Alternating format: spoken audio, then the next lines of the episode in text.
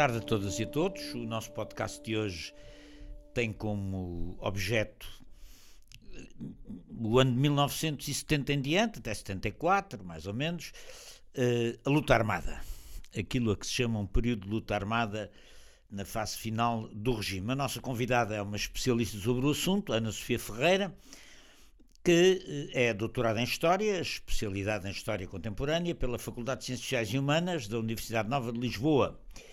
Apresentou, aliás, no doutoramento uma tese eh, intitulada A Luta Armada em Portugal, 70, 74, exatamente o tema do nosso programa. É investigadora integrada do Instituto de História Contemporânea da FCSH, eh, da Universidade Nova, e neste momento usufrui de uma bolsa de pós-doutoramento financiada pela Fundação para a Ciência e Tecnologia, com vista a desenvolver o projeto, e passo a citar, Violência Política da Democracia Portuguesa, o caso português em contexto europeu, as FPs 25 de abril de 1980-84, ou seja, acontecimentos que se passam uma década depois do objeto do nosso programa. Os seus principais interesses de investigação são a história da violência política, da esquerda radical no processo revolucionário português e das oposições à ditadura. Sobre estes temas tem publicado vários livros, capítulos de livros, artigos em revistas especializadas, entre os quais se destacam os livros La Esquerda Revolucionária no Labirinto de la Revolución de los Claveles, de Madrid, 2021, as esquerdas radicais ibéricas entre a ditadura e a democracia, percursos cruzados, da Colibri 2019, e Violência Política no século XX, um balanço, eh, editado pelo Instituto de História Contemporânea em 2018. É membro da Comissão Coordenadora da International Network of Political Violence, eh, é também membro da eh, Memory Studies Association e do European Consortium for Political Research muitos, muitas associações em, em língua inglesa. Obrigado, Ana, por estares aqui hoje uh, conosco. E eu uh, iria uh, começar a nossa conversa por uma primeira pergunta, que é esta. na tua opinião, e em rigor, pode-se falar de luta armada como conceito definidor das ações bombistas da ARA, Ação Revolucionária Armada, e das Brigadas Revolucionárias entre 70 e 74, quer dizer, esse bombismo no período final do regime, em rigor, pode ser eh, considerado uh, luta armada. Pergunto isto por oposição à luta armada a sério que acontece no, no período da ditadura militar, sobretudo a resistência reviraísta, que é uma resistência armada, eh, enfim, é uma guerra civil eh, latente, barricadas, bombardeamentos da cidade, eh, luta de rua de civis e militares, militares insurgentes a assaltar quartéis, civis nas barricadas, etc. Há, uma, há uma, aqui uma diferença de quantidade, talvez de natureza, chamar isto de luta armada não é forçar um bocadinho o conceito de luta armada? Ou então qual é o teu conceito de luta armada? Obrigada, bem, boa tarde. Antes de mais, eu queria agradecer pelo convite para estar aqui presente no podcast, pelo convite que o professor me fez e para vir falar sobre este tema. Bom, em relação a essa questão, hum, eu acho, no meu conceito de luta armada, insere-se estas as ações bombistas da ARA, das brigadas revolucionárias, uh, sobretudo dessas duas organizações. É uma luta armada diferente daquela que aconteceu na altura do reviralho, em que, como o professor disse muito bem, havia barricadas nas ruas, civis, muito mais armas, mas é verdade é que eles pegam em armas Uh, eles têm armas, eles fazem ações em que eles utilizam a violência política e utilizam aquilo que se pode chamar de luta armada, ou que se insere nesse conceito que teoricamente se chama exatamente luta armada. É um conceito, é uma luta armada diferente, é uma luta armada que já entra mais dentro das ações armadas dos anos, dos, do que se chama ao longo dos anos 60 em que na Europa, e não só na Europa, mas em que na Europa várias organizações vão utilizar exatamente as armas e as bombas para lutar, para lutar contra o capitalismo, para lutar contra o imperialismo, eh, e estou a falar no caso, por exemplo, Bahadur Meinhof, ou Brigade Rose, ou mesmo depois uh, organizações nacionalistas como a ETA ou o IRA um, mas que se insere nesse contexto de uma luta armada que já é diferente da luta armada do, do início do, do século XX, é diferente da luta armada do reviralho, é uma luta armada que já é num outro contexto e também não nos podemos esquecer que o próprio contexto em Portugal é diferente. Uh, nós não tínhamos aqui uma guerra civil intermitente, nós estávamos numa guerra. É? Nós tínhamos a guerra nas colónias, tínhamos a guerra colonial uh, com milhares de jovens já em combate em três frentes de luta uh, na, em Moçambique, na Guiné e em Angola. Por isso, é já num contexto de guerra que se faz cá em Portugal aquilo que era possível fazer a nível de, de luta armada, que era exatamente esse tipo de ações uh, mais bombistas. E eu insiro isso também num processo de radicalização da contestação ao regime e de radicalização uh, da luta contra a guerra colonial, sem dúvida nenhuma. Uh, radicalização contra o, contra o regime, sem dúvida, conhece-a toda a, a, oposição, sensivelmente a partir de, acho eu, de 1969. Uh, ou seja, da frustração das eleições, das primeiras eleições que o Marcelo Caetano organiza e da burla eleitoral que elas são. Agora, uh, os exemplos que, que tu referiste como exemplos de comparação, hum, merecem alguma atenção, porque tu repara, hum, para tomar o exemplo de um país europeu ocidental onde se pode falar francamente de luta armada, a Irlanda. A, luta pela independência na Irlanda. A luta pela independência na Irlanda é uma luta armada, ou seja, há guerrilha no, no, em certas zonas, sobretudo do norte da Irlanda, há ataques à Força Armada Britânica, há emboscadas, há, há assalto ao Parlamento, há tomada de instituições, há, bom, e há uma repressão de tipo colonial, absolutamente, sobre a, a, a luta irlandesa. A luta de libertação na Irlanda é uma luta de libertação nacional. Isso é uma luta armada tu falas da guerra colonial, claro, há guerra colonial e isto é uma e esta violência é violência, na realidade, sem dúvida nenhuma. É violência contra o aparelho militar colonial, principalmente, também com alguns casos de, eh, contra o, o aparelho da NATO, etc.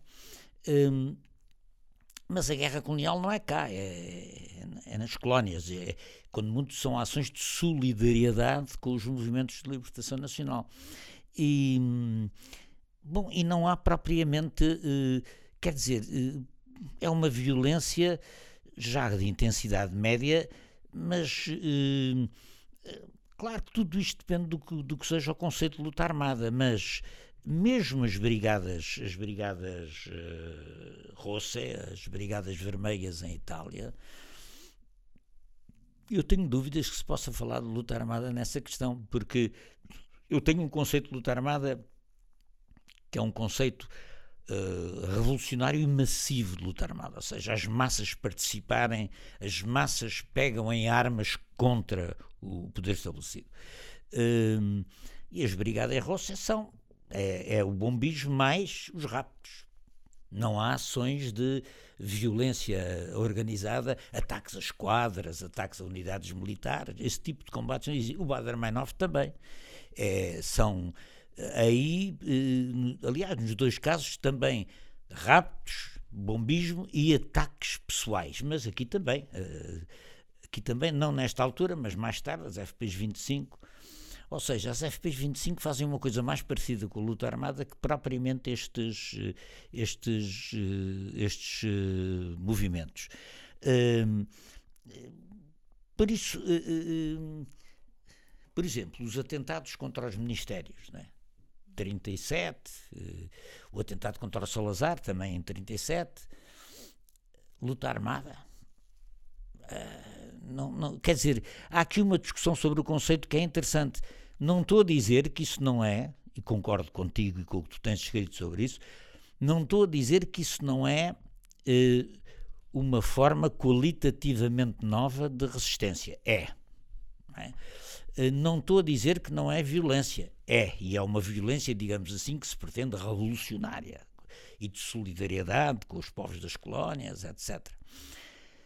Mas luta armada é uma espécie de prefácio, quando não é mesmo, a guerra civil. E essa é a minha, é, é a minha dúvida. Acho que. Uh, acho que é um fenómeno que merece estudo próprio, e compreendo que mereça estudo próprio. Como recurso à violência, de repente nas cidades europeias há aqui um recurso à violência que não existia desde a guerra, desde a Segunda Guerra Mundial, e de facto isso é um fenómeno que merece que merece que merece discussão. E, mas pronto, eh, queria fazer-te esta observação. Mas, mas isso levanta-me uma outra pergunta que é esta. Eh, tu achas que se pode estabelecer um paralelo entre esta violência armada da ARA, das Brigadas Revolucionárias? Não falo da Luar, porque a Luar não fez nada, não é?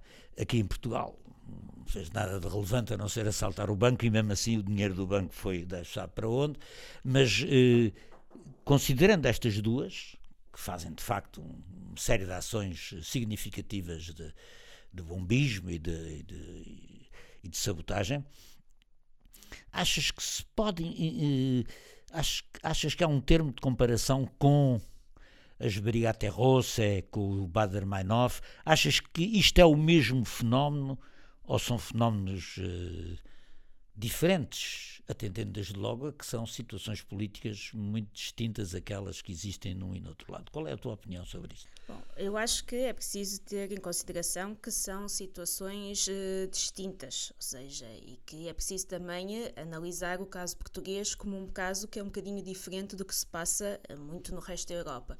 Por um lado, porque em países como a Itália ou como a Alemanha, esse tipo de violência aparece já num contexto de democracia, e enquanto em Portugal ainda vivemos num contexto de ditadura e, além disso, há sempre o fator que é o fator da guerra colonial.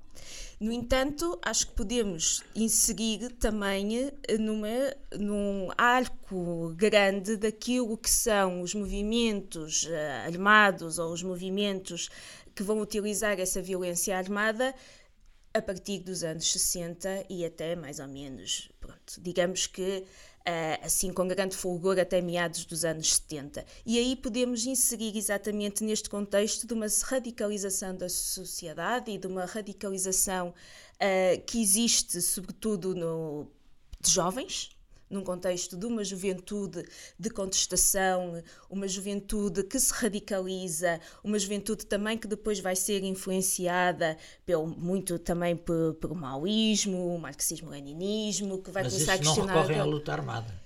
Pregam-na, mas... mas não recorrem a ela. Pois, e será que iriam recorrer ou não? Isso não se sabe, porque senão estaríamos aqui a pensar numa coisa que não, que não recorrer.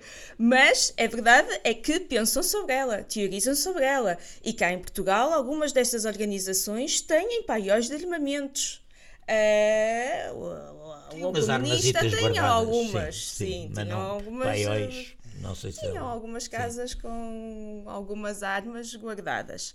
Uh, além de, claro, que um, havia também uma juventude bastante radicalizada cá, cá, em Portugal, tal como era radicalizada também uh, no resto da Europa. Claro que cá com o fator da guerra colonial, que eu acho que é um fator determinante nisto tudo. Eu quando insiro esta questão da violência política, eu acho que nunca poderíamos deixar de, de pôr eh, de lado esta questão de, da guerra como um fator de radicalização muito grande cá em Portugal e na sociedade portuguesa. Uh, mas insigo, ou seja, acho que devemos fazer uma análise, quando estamos a analisar, se quisermos fazer uma análise global desta violência armada na Europa, não podemos nunca deixar de inserir também o fenómeno português, que às vezes é um bocadinho esquecido, como se aqui, quer dizer, quando eu vou a algum colóquio, alguma conferência no estrangeiro, toda a gente fica, ou quase toda a gente, pronto, há alguns que vão lendo as questões, o que sai em Portugal, há alguns historiadores que vão sabendo, mas a grande maioria fica muito admirada por ter havido organizações que de alguma forma recorreram às bombas, recorreram à violência no final da ditadura, porque não sabiam disso. Ou seja, não há um estudo que englobe também esta questão portuguesa. E eu acho que isso também é importante de ser feito, porque a verdade é que nós, apesar de tudo, quer dizer, não ficamos tão separados daquilo que está a acontecer no resto do mundo. Apesar de vivermos numa ditadura fechada, estarmos em guerra, aquilo que se passa chega cá mesmo as manifestações que nós vemos a partir de 1969 dos estudantes, Quer dizer, eles contestam aquilo que se passa nas universidades, eles contestam o ensino, eles contestam os exames, eles contestam as aulas magistrais, eles contestam as formas de avaliação. Tal como também se passou muito, eles contestam o que é a universidade, o elitismo da universidade, tal como também se passou no resto da Europa. E claro, e dentro dessa, ou seja, o que eu acho é que nós não estamos assim tão, tão isolados como às vezes há a ideia que estamos. E que essas inovações, essa modernidade chega cá também. E que de alguma forma também levou a que estas organizações também enverdassem em determinada altura por estas formas de luta, ou seja, nós não estamos assim tão isolados, mas essa é a minha perspectiva. Uhum. Mas tu repara, hum, eu estou de acordo contigo que a natureza da a natureza da revolta da juventude radicalizada é a mesma, ou seja, a partir de 68 isso pega-se a Portugal. A partir de 69, mas, mas quer dizer, o maio de 68 chega a Portugal a partir de, sensivelmente, a meu ver, de 69. Um, isso manifesta-se em muita coisa do que tu disseste, contestação do ensino, guerra colonial, solidariedade com o Vietnã, uh, o Che Guevara na Bolívia, uh, a própria uh, Revolução Cultural Chinesa, tudo isso tem uma grande influência cá, sobretudo nas camadas da juventude e da juventude estudantil, que é que tem mais acesso ao pipeline informativo que vem de, de França e, de, e, de, e desses países. Agora, inclusivamente a necessidade de responder de formas novas e mais radicais a, a, a, uma guerra sem fim, a uma guerra sem perspectiva que não seja a de encontrar uma solução política que conceda a independência e autodeterminação. Agora, eh, nesse aspecto, esse tipo de violência, a que tu chamas de luta armada, e eu nem tanto, eh, o que eu ponho em causa é que isso seja uma violência eh, comparável com a do Bader-Meinhof ou do Primeiro, porque a violência que se passa em Portugal raramente atinge objetivos civis, quer dizer, e quando atinge, atinge por é pá, por, por, por, por, danos colaterais, como agora se diria, não é? E os danos colaterais causam muito mais vítimas civis do que causaram cá. Ou seja, era uma violência propositadamente eh, evitando eh, alvos civis e que 100% dos casos são alvos ou militares, sabotagem militar do aparelho militar colonial ou das, de, dos cabos de telecomunicações ou, da, ou das instalações de coisas da NATO, etc. Não é? Portanto, é uma, é uma violência. Eh, não, não, não há raptos, não há atentados pessoais. Nesta altura, não há raptos, não há atentados pessoais. Eh, e há uma espécie de especialização na, no aparelho colonial e na. Enquanto que, no, no, quer nas Brigadas Roça, quer na, nos. Eh, quer mesmo na ETA, não é? Na ETA político-militar, quer na, quer na, na Alemanha, eh, no Bader-Meinhof, tu tens disto tudo à, em abundância, não é? Eh, atentados contra pessoas, raptos, etc, etc. Um, e há um e há um, há aqui uma espécie de cansaço com a, uma espécie de frustração com a democracia existente, não é? Aquele ciclo de prosperidade e sucesso da democracia do pós-guerra está a esgotar-se. E há setores da juventude que vêm do, desses maios de 68 e que resolvem, numa espécie de ato de desespero radical, uh, contestar pela, pela violência armada. E eu pergunto se estamos perante tirando o aspecto da participação na revolta, na revolta da juventude, na revolta, se podemos falar de paralelo, porque eu acho que a violência do Bader-Meinhof ou das Brigadas Rossé é muito discutível e contestável, do, de vários pontos de vista, não é? Ou seja, tem uma legitimidade política muito limitada. Enquanto que acho que a violência que faz aqui briga as brigadas e a coisa é uma violência legítima contra um regime ditatorial que prossegue uma guerra criminosa e sem fim à vista. Não, não é sensível a essa diferença? Sim, quer dizer, Lá está, por isso é que eu digo que é preciso analisar a violência em Portugal dentro do contexto que nós vivíamos, quer da ditadura, quer da guerra. É preciso ter esse cuidado sempre de analisar o caso português, é um caso muito específico. O que eu queria dizer é que quando fazemos uma análise a nível mais global, acho que não podemos deixar de ter o caso português, como também esta, no fundo, estas influências que vêm, sobretudo a partir do maio de 68, chegam cá, e chegam cá a vários níveis. Chegam cá na juventude e nas formas de contestação da juventude, chegam cá numa radicalização que se faz contra o regime e contra a guerra, e chegam cá também numa forma de opção pela violência armada. E também porque, claro, esta questão da violência vai se discutir muito nas organizações de esquerda radical começam a surgir. Agora, é verdade, e isso precisa ser sempre sublinhado, que em Portugal a opção, quer da ARA, quer das Brigadas Revolucionárias, foi uh, não, uh, não matar ninguém, não raptar, não fazer atos que, colocasse em causa a vida de, de, de civis ou a vida de pessoas. No entanto, esta questão foi uma questão bastante discutida no seio das Brigadas Revolucionárias eles têm discussões acesas sobre isto, sobre se seria legítimo ou não, por exemplo, raptar agentes da PIDE, ou se seria legítimo ou não raptar membros do governo, ministros. Uh, se seria legítimo ou não a matar algum membro do governo ou agentes da, da, da polícia política. É uma questão que é bastante discutida, sobretudo em 73 já discutou, pelo menos pelas entrevistas que me deram, algumas referências que me deram, há discussões intensas dentro das brigadas revolucionárias sobre esta questão. A linha que vai predominar vai ser a linha uh, dos fundadores históricos, do Carlos Antunes e da Isabel de Carmo, que vão defender não a este tipo de ações.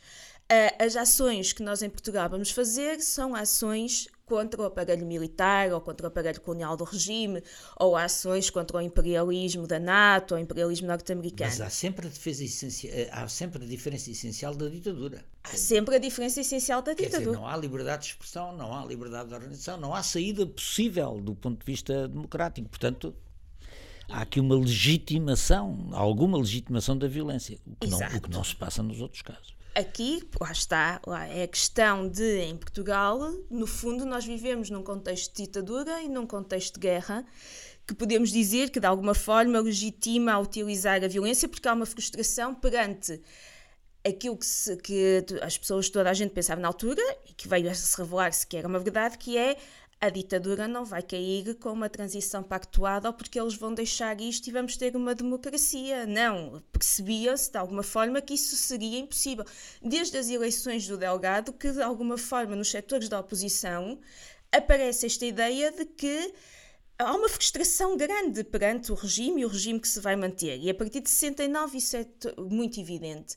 E claro, este, no fundo, este sentimento de frustração nos setores da oposição também leva a que as formas de luta, de alguma forma, também se radicalizem por algum motivo também, quer dizer, o próprio Partido Comunista, que vem desde 64 a preparar o organismo das ações especiais com elementos mandados Olha, Ainda bem que falas nisso, porque uh, a questão que eu te queria pôr tem a ver com isso que estás, e talvez conviesse até, o Partido Comunista, conta-nos como é que o Partido Comunista uh, que tem uma teoria do levantamento nacional, que é um levantamento nacional em teoria revolucionário, etc., mas que nunca, nunca passa disso, nunca passa de uma retórica, em certo sentido.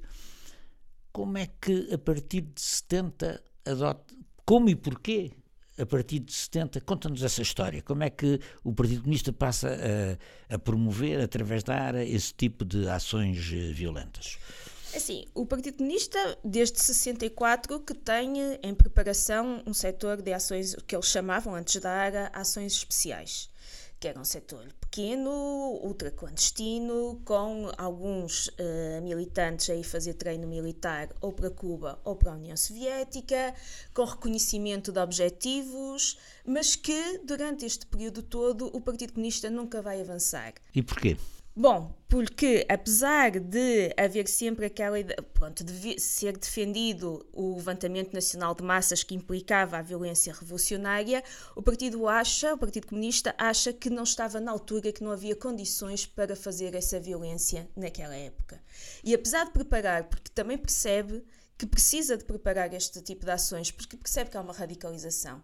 A partir do momento em que o Francisco Martins Rodrigues sai, forma a FAP-CMLP e que há outros setores dentro do próprio partido... Portanto, para os nossos ouvintes que estão menos a par disto, Francisco Martins Rodrigues é um membro do Comitê Central do Partido Comunista que faz uma cisão, enfim, fins de 63, princípios de 64, e cria o, quer o Comitê Marxista-Leninista Português, para facilitar, chamemos de orientação pró-chinesa, digamos assim, e eh, a Frente da Ação Popular, que tenta lançar algumas ações armadas. É isso que é, não é? Exatamente, que tenta lançar algumas ações armadas.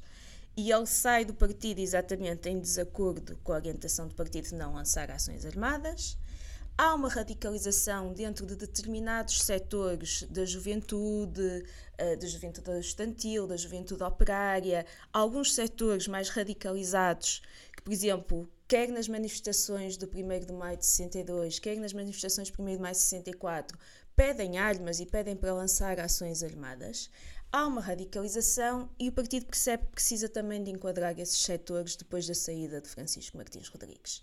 Então começa a preparar as ações especiais. Mas, no entanto, apesar dessa preparação, a orientação do Partido Comunista será sempre que não estavam criadas ainda as condições para avançar a luta armada, porque nem sequer havia uma desagregação, por exemplo, das Forças Armadas, porque Sim, no levantamento nacional de mas está. Dizia que o Partido Comunista se assusta com aquilo que chama o desvio de, de, de, do Comitê Regional de Lisboa de 64, que pôs os estudantes a organizar eh, raptos, eh, ações bombistas e coisas assim no género, de uma forma absolutamente irresponsável, diga-se de passagem, até porque eu também participei nisso, não é? Uh, o que vale é que nada daquilo foi por diante, porque senão aquilo era uma desgraça, uh, e, e, e dá a ideia que com 64 assustou-se e tornou a recuar, não é? Assim, com 64 eu acho que sim, que houve ali, de certa forma, assustou-se um bocadinho com aquilo que estava a ser preparado, lá está, essas ações todas dos raptos e tudo, que andaram até a perseguir e tudo, pronto. Assustou-se um bocadinho e torna-lhe a recuar. Há também depois outras questões, que é depois uh, a PID, a PID acaba por, uh, por a partir de 64... Uh, prender vários dirigentes comunistas. E, uh, e acaba por tocar ali um bocadinho do que iria ser a área, embora nunca chegando propriamente a tocá-la em si, mas acaba por tocar um bocadinho alguns dos setores das ações especiais, isso também faz com que o partido decida que também não vamos por aí, não vamos enverdar agora, nós agora não temos possibilidades de enverdar pelas ações armadas. E vai, no fundo, uh, aguentar isto até ver uma outra cisão que é a cisão do Carlos Antunes e da Isabel do Carmo, que entre finais de 69 e inícios de 70 decidem também sair do PCP exatamente por esta questão, pela questão da luta armada.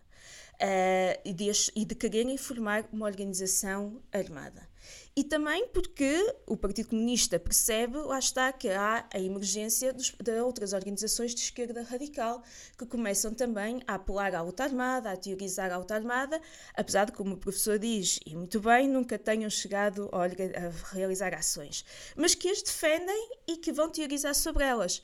E eu acho que o Partido... no, caso, no caso das brigadas, eh, eh, nessa altura, quando esse grupo sai do, do Partido Comunista, dá a ideia de que, não sei o que é que tu pensas sobre isso, mas dá a ideia de que a luta armada eh, estava mesmo à frente da, do, do, corte com a política, não é? Quer dizer, a luta armada em si mesma era uma coisa que tinha prioridade sobre, quase sobre a política, tanto que as brigadas revolucionárias entram em ação primeiro do que o próprio, que se vai chamar Partido Revolucionário do Proletariado, da Isabel do Carmo e do Carlos Antunes, se constituir. É? Exatamente. O PRP só se vai constituir em 1973 e as Brigadas Revolucionárias surgem em 1971, as primeiras ações. As ações, 70 Por... ou 71? É, as primeiras ações são de 71. 71, portanto a área começa primeiro. A área começa primeiro. A área começa em outubro de 1970 e só quase um ano depois. Então conta-nos lá como é que o Partido Comunista dá esse passo, digamos assim? Bom, o Partido Comunista percebe que, por um lado, há uma radicalização dos jovens, a emergência de outras organizações de esquerda radical, a cisão do Carlos Antunes e da Isabel do Carmo, e ele percebe também que essa questão da luta armada se está a impor na oposição ao regime e, sobretudo, no, nos setores mais, mais jovens. Mesmo em França, entre os imigrantes e os exilados ligados ao PCP, esta questão era uma questão que era posta veementemente. O, aliás, o Gabriel Pedro, que veio depois fazer a primeira ação da ARA, o atentado contra o CUNEN, escreve várias cartas uh, à direção do Partido Comunista Português a dizer que está na hora de, de, de fazer ações armadas. E há, uh, e há dentro deste, mesmo no exílio e dentro da imigração, sobretudo em França, que foi o que eu vi mais, há esta ideia, é preciso avançar com a luta armada. E é aí que o Partido Comunista, então, em 1970, decide que estão criadas as condições para avançar. E que passos é que dá? Bom, ele, sobretudo, aqui os passos que ele dá é, uh, ou seja, a área está criada, já estava criada e já mantinha a sua estrutura ultra-clandestina, já tinham militantes formados, tinham as células um constituídas, é? um... tinham um comando, exatamente. Quem é que integrava esse comando? Sabe-se hoje? A investigação sabe hoje? Assim, a investigação eh, sabe-se hoje. O, assim, o, Raimundo Narciso era um elemento-chave e um elemento central, e depois com o Jaime Serra, que fazia também a ligação. O Jaime Serra, que era membro do Comitê Central. Central e que fazia a ligação ao partido. E uh, depois eram estruturadas várias células que tinham poucos, geralmente poucas pessoas constituídas. A ARA tem sempre é uma organização sempre muito pequena, uh, apesar de depois ter núcleos de apoio do Partido Comunista que nem sequer sabiam muito bem uh, quem é que participava na ARA e quem é que estava na ARA. Aquilo não era propriamente Portanto, a ARA era uma organização paralela, mas uh, compartimentada, digamos assim. Exatamente, assim. paralela, mas compartimentada e acabam por uh, avançar com uma ação que é a ideia é sempre realizar ações armadas contra também o aparelho militar e colonial e repressivo do regime, a lançar essas ações armadas, não provocar danos humanos, apenas danos materiais e depois inserir isso no movimento do levantamento de massas com greves, manifestações estudantis, manifestações dos trabalhadores, Portanto, procurar também uma concepção de violência que estava ligada à luta, de, à luta de massas. Exatamente. Uh, não sei se, o que é que tu pensas, mas uh, é comum achar-se que a, a, ação emblemática por excelência da ARA é a da sabotagem do, da base aérea de, de, de tanques, os helicópteros e os aviões. Uh, como é que isso foi? Em que ano é que foi? Bom, e o, quer dizer, Estás de acordo que isto é a ação mais significativa da ARA? É a ação mais significativa da ARA porque, bom, primeiro eles entram uh, dentro do quartel, mas sobretudo porque eles destroem grande parte dos aviões, quer dizer, há mais de 14 aviões que são danificados. E helicópteros. E helicópteros, exatamente, Os, que estavam na, aluetes. Exatamente, que estavam lá na base aérea. Era, é, aquilo significou também uma grande logística, porque era um hangar muito grande que abrigava helicópteros e aviões, quer dizer, aquilo era preciso montar e armadilhar aquilo tudo. Uh, houve uma logística muito grande de preparação da ação e, sobretudo, por aquilo que ela significa. Primeiro, porque destruiu aqueles aviões todos, o que já daí é um rombo para o regime, e depois também porque, quer dizer, era difícil esconder que aquilo de alguma forma se tinha passado e Quanto, era uma... Quantos homens é que tinham o, o comando que foi eh, fazer a sabotagem dos aviões? Eu agora, assim, quantos é que tinha o comando, não sei bem, mas eles não seguiam muito, uns uh, dois, três, uns 5, 4 ou 5. Agora teria ainda é de bastante gente para, um, teria de uma organização clandestina a entrar num quartel ainda é bastante gente. E eles tinham uma pessoa lá dentro, pois, não é? Eles sim, tinham um militar lá dentro que abriu os portões. A, a chave da, exatamente, e que eles permitiu entrar e montar toda aquela, aquela estrutura e explodir com aquilo. No entanto, eu acho que também, uh, acho que também é importante é, por exemplo, quando eles fazem atentados contra o Comim porque isso aí é difícil de não passar para o estrangeiro e de não passar para fora, porque se ataca alguma coisa que está relacionada com a NATO, obviamente que os jornalistas estrangeiros vão saber. E a nível de repercussão externa, eu acho que isso é importante, quer dizer, como é que uma organização armada num país em ditadura vai colocar uma bomba quando se vai realizar uma, reuniões da NATO, quando há um comando da NATO, num quartel da NATO. Quer dizer, eu acho que a nível externo este tipo de ações tem também um significado extremamente importante que não pode ser desvalorizado. E, e, e diz-nos só o que é que é isso do Iberland eh, para os nossos ouvintes que não é, sabem.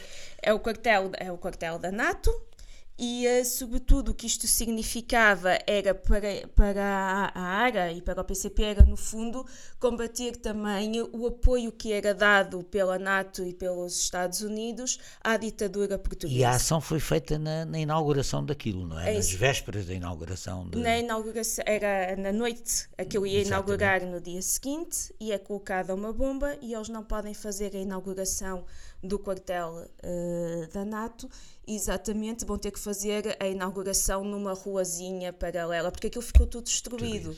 Apesar do governo não ter deixado passar uh, nessa notícia nem imagens, a fachada ficou toda destruída, aquilo ficou tudo destruído por dentro, foram danos bastante grandes era impossível não se, os jornalistas não verem aquilo, era impossível fazer lá a inauguração e aquilo teve que ser uma inauguração depois pequenina lá numa rua que fecharam para aquilo ser inaugurado de alguma forma. Mas e, e soube-se, não é? E eu acho que isso também é, é uma ação que, é, que tem uma repercussão. Importante. E dentro desse tipo de ações também há uma sabotagem das comunicações quando há uma reunião da, da NATO em Lisboa, não é? Sim, sim, sim. Geralmente quando As havia... torres de, de, de, de, comunicações, não é? Exato. E Lisboa ficou isolada durante algumas horas e não se podia, quer dizer, não se podia comunicar. Geralmente quando havia reuniões importantes a nível da NATO, Bom, se não havia ações, havia planeamento para fazer ações desse tempo, de, desse género, de cortar as comunicações. Claro. Nem sempre elas conseguiam ser feitas, mas havia quase sempre um certo plano de, de isolar no fundo era chamar a atenção também da comunidade internacional. Agora, antes de falarmos um pouco das brigadas, queria te fazer eh, também por uma questão. Na tua opinião, eh, tem havido duas explicações para as, as ações da área serem suspensas. Elas são suspensas, se não, não estou em erro, em 73. Não é? Uh, há quem diga que são suspensas porque a repressão policial uh, tinha entrado na organização da NATO e até atingido uma parte da direção ou estava perto de atingir. É uma explicação. Outra explicação, de caráter mais político, é que eh, quando o Partido Comunista e o Partido Socialista fazem um acordo em Paris eh, de unidade de ação, unidade, nomeadamente de intervenção nas eleições, eh, chamadas eleições que têm lugar em, em, 70, em 73. Antes disso, teria havido, poderia ter havido algum compromisso, até unilateral, para que a, para que a ARA suspendesse as suas ações com vista à campanha eleitoral.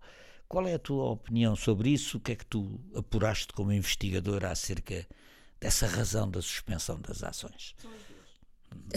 Na minha opinião, são as duas, ou seja, por um lado, há exatamente, no fundo, esse, não sei se é compromisso, mas uma espécie de entendimento entre o Partido Comunista e a ASP, que depois é o, dá para a origem ao Partido Socialista, no âmbito das eleições de 73, que implica o entendimento, uma plataforma comum, isso significaria suspender as ações da ARA. Aliás, a ARA, no comunicado de suspensão, não, não fala diretamente disso, mas diz que se abre uma nova frente de combate, que já não tem propriamente a ver com as ações armadas e tal, e por isso há essa plataforma de entendimento. Por outro lado, já desde 72 que a ARA não fazia nenhuma ação, porque uh, com a denúncia do Indolfo, que denunciou grande parte da organização de Lisboa do Partido Comunista, toca em O setores. O Indolfo, que era membro do Partido Comunista Português e que Era dirigente? era dirigente, era dirigente do Partido Comunista e que vai denunciar grande parte da organização de Lisboa, onde ele era responsável, à PIDE. E isso toca a organização da ARA. toca a organização da ARA porque ele não denuncia propriamente elementos da ARA, mas vai denunciar elementos que prestavam apoio à organização. Apoio logístico. Apoio logístico, exatamente, apoio logístico à organização. A partir daí, a, a PIDE começou, não é? A prender esses elementos todos e começa também a formar um puzzle para começar a chegar à ARA. E alguns, alguns membros da ARA começam então a, a ser presos também. Ahm, e nunca chega ao comando central, a PIDE nunca consegue chegar ao comando central da ARA, nunca consegue atingi-los, mas eles também, perante a vaga de prisões que há ali depois da denúncia do Lidolfo, suspendem. Suspenderam. Então, desde 72 que as ações, no fundo, ela não, a ARA não faz ações, e por outro lado, lá está, por um lado a repressão, por outro lado também a questão política do ente- o entendimento e dessa plataforma comum com a ASP. E as onde é, que, onde é que os operacionais da ARA eh, são treinados? Eh, onde é que eles aprendem a manusear esse tipo de materiais, etc.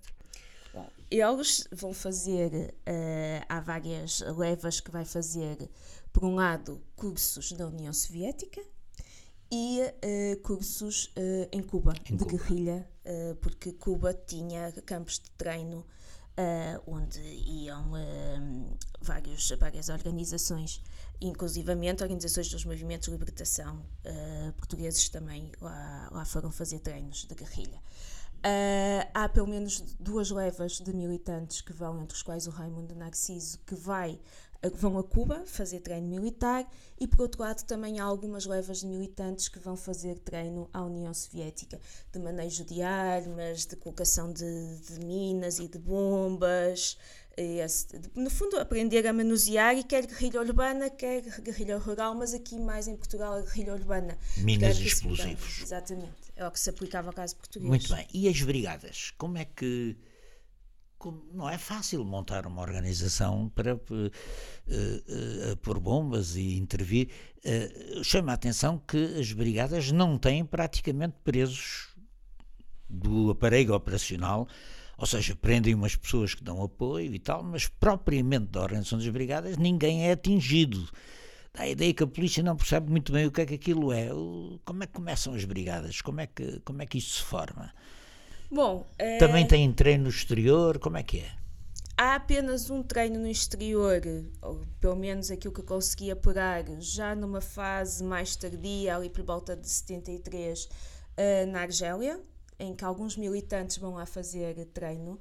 eh, mas antes não, eles não tinham treino eh, militar eh, dado aqui por ninguém. Eles eram um bocadinho, bom, não sei se pode chamar autodidatas, mas eh,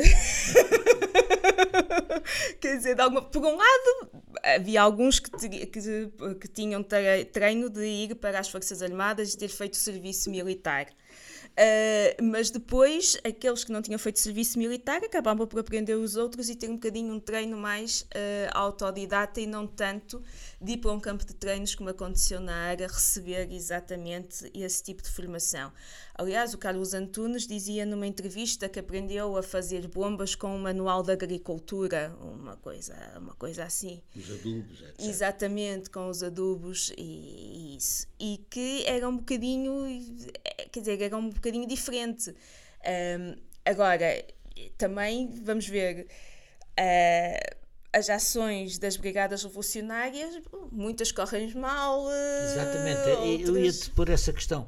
Hum, a aleatoriedade das iniciativas das brigadas é muito grande, porque nem tudo corre bem. Podias-nos falar um bocadinho disso? Não, né, nem tudo corre bem. Eh, eles têm bombas que explodem antes da hora. Aliás, eles tiveram dois operacionais que morreram a colocar duas bombas porque eles estavam a montar. eh, Isso foi no Ministério. foi esses que uma no Ministério e outra foi No ali- Ministério de quê? Do, agora já não me lembro trabalho ou do, corporações. das corporações, das corporações, não havia Ministério do Trabalho nessa altura. E, e outra era ali na Avenida de Berna, onde era o centro de, de o recrutamento. De recrutamento. Distrito de recrutamento Exatamente, militar. Exatamente, Distrito de recrutamento militar. E eles iam colocar duas bombas e, uh, e pronto, e estavam a montar e aquilo explode e eles acabam e eles por, morrem. Uh, por falecer. Uh, e há outras ações que acabam ou por não acontecer porque algo corre mal, ou porque a bomba explode antes do tempo, porque eles não conseguem acertar com as horas. No fundo, há várias, há várias ações dentro das Brigadas Revolucionárias que acabam por correr mal exatamente por, por causa disso. Há algum improviso na tua há opinião? Algum, há algum improviso, exatamente. Uhum. Há algum improviso na forma como eram feitas as coisas. Eu acho que era muito à base também do voluntarismo, do querer fazer, de organizar ações, com o mérito também que isso tem, das pessoas estarem dispostas a ir e a fazer, também não devia ser fácil levar agora explosivos e montar uma bomba sem termos propriamente, mesmo com formação, não deve ser propriamente fácil, quanto mais informação, há um grande, também é preciso valorizar isso. E por outro lado, este voluntarismo também significa que não havendo muito treino para fazer isto, acaba por haver depois uh, ações que acabam por, uh, por correr mal e não foram mais que uma, uma outra característica das, da, das ações das brigadas, e essa, a meu ver, bastante original, é que eles têm um suporte uh, imprevisível na Igreja Católica, ou seja, em certas organizações da Igreja Católica, não é? Na, na hierarquia, digamos assim, mas pontos de apoio, o Carlos Antunes nos seminários, uh, quer dizer, uh, podes-nos falar um bocadinho sobre isso? Sim, é o aparelho logístico das brigadas vem sobretudo dos católicos progressistas, sem sombra de dúvida, e naqueles que se radicalizam ao ponto de prestar apoio às brigadas revolucionárias. Eles já prestavam apoio, já são uma parte importante do apoio logístico da Luar no interior. De alguma forma, a Luar também já tinha alguns contactos, até porque a Luar tem um setor na Bélgica que está ligado à Universidade Católica de Lovaina, Lovaina exatamente, e aos católicos, e depois este setor também vai acabar por dar apoio às brigadas revolucionárias. É no processo também de uma certa radicalização destes católicos progressistas, ou de parte destes católicos progressistas, de uma radicalização de contestação contra a guerra colonial. E aí eles vão dar então este apoio logístico. E o apoio logístico passa, por exemplo, por guardar o dinheiro proveniente dos assaltos. Uh, quer em casa deles, quer em igrejas uh, ou em paróquias, era também guardado. Passa por uh, receber os, os operacionais das Brigadas Revolucionárias, quando precisavam dormir em casa, também preceder a casa. Passa. Guardar armas também? Guardar armas também, guardar armas, fosse necessário guardar armas, fazer o transporte, por exemplo, transportá-los, que era uma coisa também importante o Carlos Antunes diz que houve uma altura que precisou de se esconder uh, num convento e que precisava de se esconder e foi para um convento, aliás, num convento onde parece que estava o cardeal Cerejeira, que até o, com quem ele chegou a falar, porque uhum. ele escondeu-se lá dizendo que pronto, era um militar que tinha vindo da guerra e tal, que estava muito cansado, estava psicologicamente muito mal, então tinha ido para lá descansar.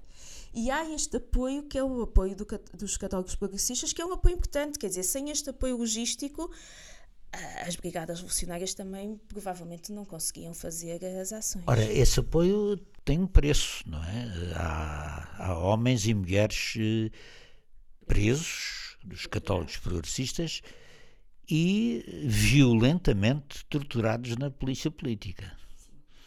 Uh, podes, podes dizer alguma coisa sobre isso? Sim, quer dizer, uh, a PIDE não tocando no, no, aparelho operacional das BR, toca no aparelho logístico e de apoio dos católicos progressistas.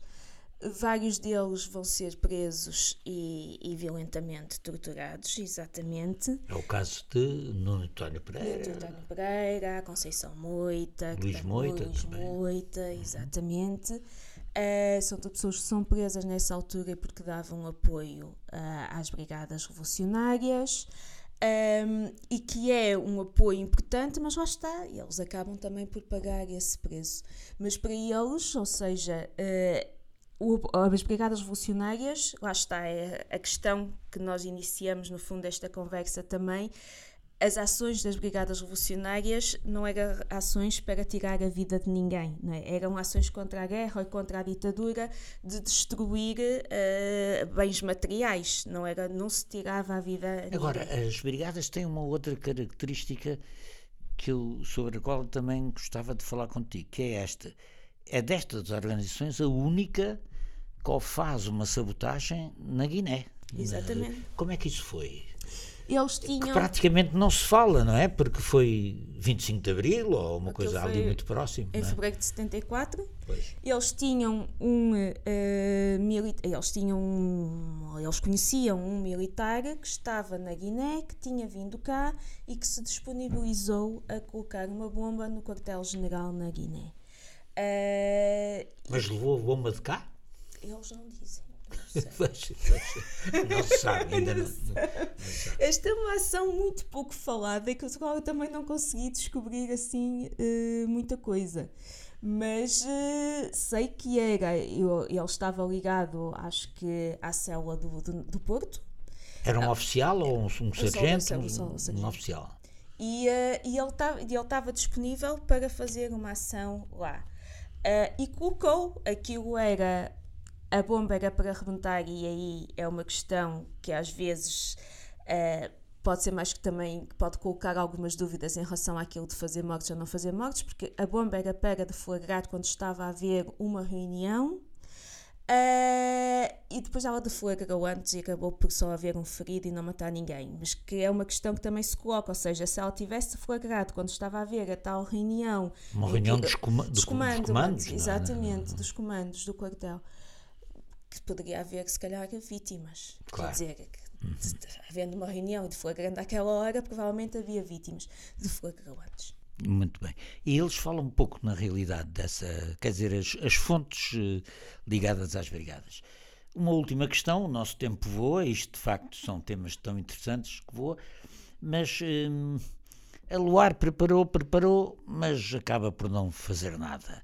No entanto, chega a ter um campo de treino em, uh, em Espanha, julgo eu, nos Pirineus, não é verdade? Sim. Uh, e porquê é que isso não resulta? Já sabemos que veio para a Covilhã e acabou porque eles começaram a disparar para um polícia quando pararam o carro, mas dá a ideia que na Luar, uh, não sei, tu dirás, mas simultaneamente o caos é muito grande e simultaneamente a infiltração da polícia também. O, o que é que, como é que tu explicas este fiasco, tirando a primeira ação, que é o assalto ao Banco da Figueira da Foz, como é que se explica este fiasco da Luar relativamente mesmo às outras duas organizações? Bom, a UAR é um bocadinho diferente. Eu acho que aí utiliza-se mesmo a questão do voluntarismo, de querer fazer alguma coisa mas a UAR, primeiro, eu explico logo pelo recrutamento. Ou seja, aquilo que eu apurei na, em, nas entrevistas que fiz é que, por exemplo, o recrutamento era toda a gente que quiser ir para o interior fazer uma ação é bem-vindo não havia propriamente uma escolha daqueles que poderiam vir fazer as ações. Quem tivesse disponível vinha e acabou. Por isso era um recrutamento um bocadinho aleatório, que significava que havia lá de tudo, desde pessoas uh, com grande consistência ideológica, a pessoas que não ligavam nenhuma ideologia nem à política, o que queriam era fazer ações e querer fazer alguma coisa e o resto não ligava muito, um, aliás, chegava a haver reuniões que era para discutir uh, questões políticas e depois não se discutia nada, ia-se fazer uns tiros para um pinhal perto e dar uns tiros, e isso traz pouca consistência à própria organização. Acho que há aí uma questão também do recrutamento, aceitar toda a gente numa organização armada também não pode ser, não, não pode ser por aí, não pode ser isso. E é esta questão de querer vir, vem toda a gente. Depois. Um, Acho que isso é, é assim um fator predominante. O facto de eles estarem no estrangeiro, de estarem fora de Portugal, também. Portanto, não têm organização interna. Eles não assim. têm organização interna. As brigadas também. Sim, mas eles estão no interior, as pois, brigadas, exatamente. não é? Eles Sim, estão, estão, estão no interior. E têm apoios internos. Têm apoios internos. A UAR não, a UAR está sobretudo, uh, está sobretudo, está sobretudo no, no exterior e vão se França e Bélgica, não é? A França e a Bélgica, sobretudo, vão se mantendo lá. Depois, em relação ao campo de treinos, bom, o campo de treinos não funciona. O campo de treinos uh, foi depois da Covilhã. Eles precisavam de um sítio por onde recolher um conjunto de pessoas que pertenciam à organização, mas que estavam dispersas. Então organizaram esse campo de treinos, ou arranjaram esse campo de treinos no, nos Pirineus. Em princípio seria para fazer treino e também para discutir o futuro da organização eh, e tudo mais. Depois aquilo acabou por não, não darem nada, as pessoas estavam lá, mas eh, acabaram zangados, zangados uns com os outros. uns com os outros, depois entretanto apareceu lá a polícia e eles decidiram ir todos embora. Exatamente. E Covilhã, Covilhã para, os nossos, para os nossos ouvintes, o, o que é isso da Covilhã? Oh, a Covilhã foi uma tentativa da Luar de entrar em Portugal e ocupar a cidade da Covilhã para uh, a partir daí desencadear a luta armada em Portugal, eh, a luta armada em Portugal. Eles escolheram a Covilhã porque era uma, uma cidade próxima da fronteira, porque era uma cidade onde tinha havido lutas operárias importantes, porque eles consideravam, porque tinha bancos e era fundamental também ter bancos, porque eles precisavam de dinheiro para a organização uh, para financiar a organização e a, a, ideia era exatamente então entrar na Covilhã, ocupar a cidade da Covilhã, ocupar eh, os, uh, os, os, postos da polícia, cercar a cidade e a partir daí fazer uma proclamação também ao país, uh, dando início a um, no fundo à luta armada uh, em Portugal. Como o professor disse bem, não deu em nada porque eles são presos antes de chegar à Covilhã. e são presos pelos motivos mais fúteis de, de, de, imaginar. Uma última e agora a derradeira pergunta da nossa conversa. Uh, como historiadora, uh, qual é que tu vês que tenha sido uh, o impacto destas ações das brigadas, da ARA, no movimento de oposição no nesta crise final do regime? Que papel é que isto teve no abalo final, na crise final do regime? Eu acho que o impacto, sobretudo, é um impacto de provocar ainda mais desgaste a um regime que já estava desgastado pela, pela guerra é o impacto a nível, a nível internacional também destas ações, algumas delas serem importantes, terem repercussão internacional e mostrar também internacionalmente que em Portugal havia uma oposição, uma oposição que se estava a radicalizar, que era contra o regime, que era contra a ditadura, que era contra a guerra colonial e de mostrar externamente isso. E depois eu acho que, claro, tem que ser inserido e tem que ser contextualizado nesta forma, né, no fundo, na fase final uh, do regime, em que já há uma grande contestação à guerra colonial, uma grande contestação à ditadura e que aí, no fundo, estas ações servem sobretudo para também, de alguma forma, mobilizar esses setores mais radicalizados que apoiam estas ações e que, eh, no fundo, percebem ou que sentem realmente que alguma coisa se está a fazer, que alguma coisa diferente se está a fazer naquela altura uh, para, no fundo, lutar contra o regime, ou lutar pela queda do regime e lutar contra, contra a guerra. Ok, muito bem. Muito obrigado, Ana, Obrigada pela, tua, pela tua colaboração, pelas tuas opiniões. Foi uma conversa muito interessante. Uh, a todas e a todos uh, o compromisso para a semana que vem. Uh, tem, vamos ter aqui assim no nosso programa. Agora, para falar ainda de, dentro destas, desta, deste assinalar do ano de 61 que temos vindo a fazer das efemérides desse ano, que é o princípio do fim do regime, digamos assim, vamos falar da eh, libertação, da integração de Goa, da mão e Dio na União Indiana, que se vai verificar em novembro, dezembro de 1961. Temos, eh, vamos ter connosco o professor eh, Pedro Oliveira, da FCSH, da Universidade Nova, e como uh, comentar essa conversa, o Miguel Cardina, membro da redação do nosso podcast. Até para a semana, muito obrigado e boa tarde a todos. Pode subscrever este Convocar a História no iTunes, Spotify ou na sua aplicação de podcasts. O mesmo acontece com os outros podcasts do Esquerda.net, como o Alta Voz, com leituras longas de artigos, o Mais Esquerda, com registros de debates e conferências, os Cantos da Casa, com o melhor da música portuguesa, ou ainda o 4 e 20, o podcast quinzenal da atualidade canábica.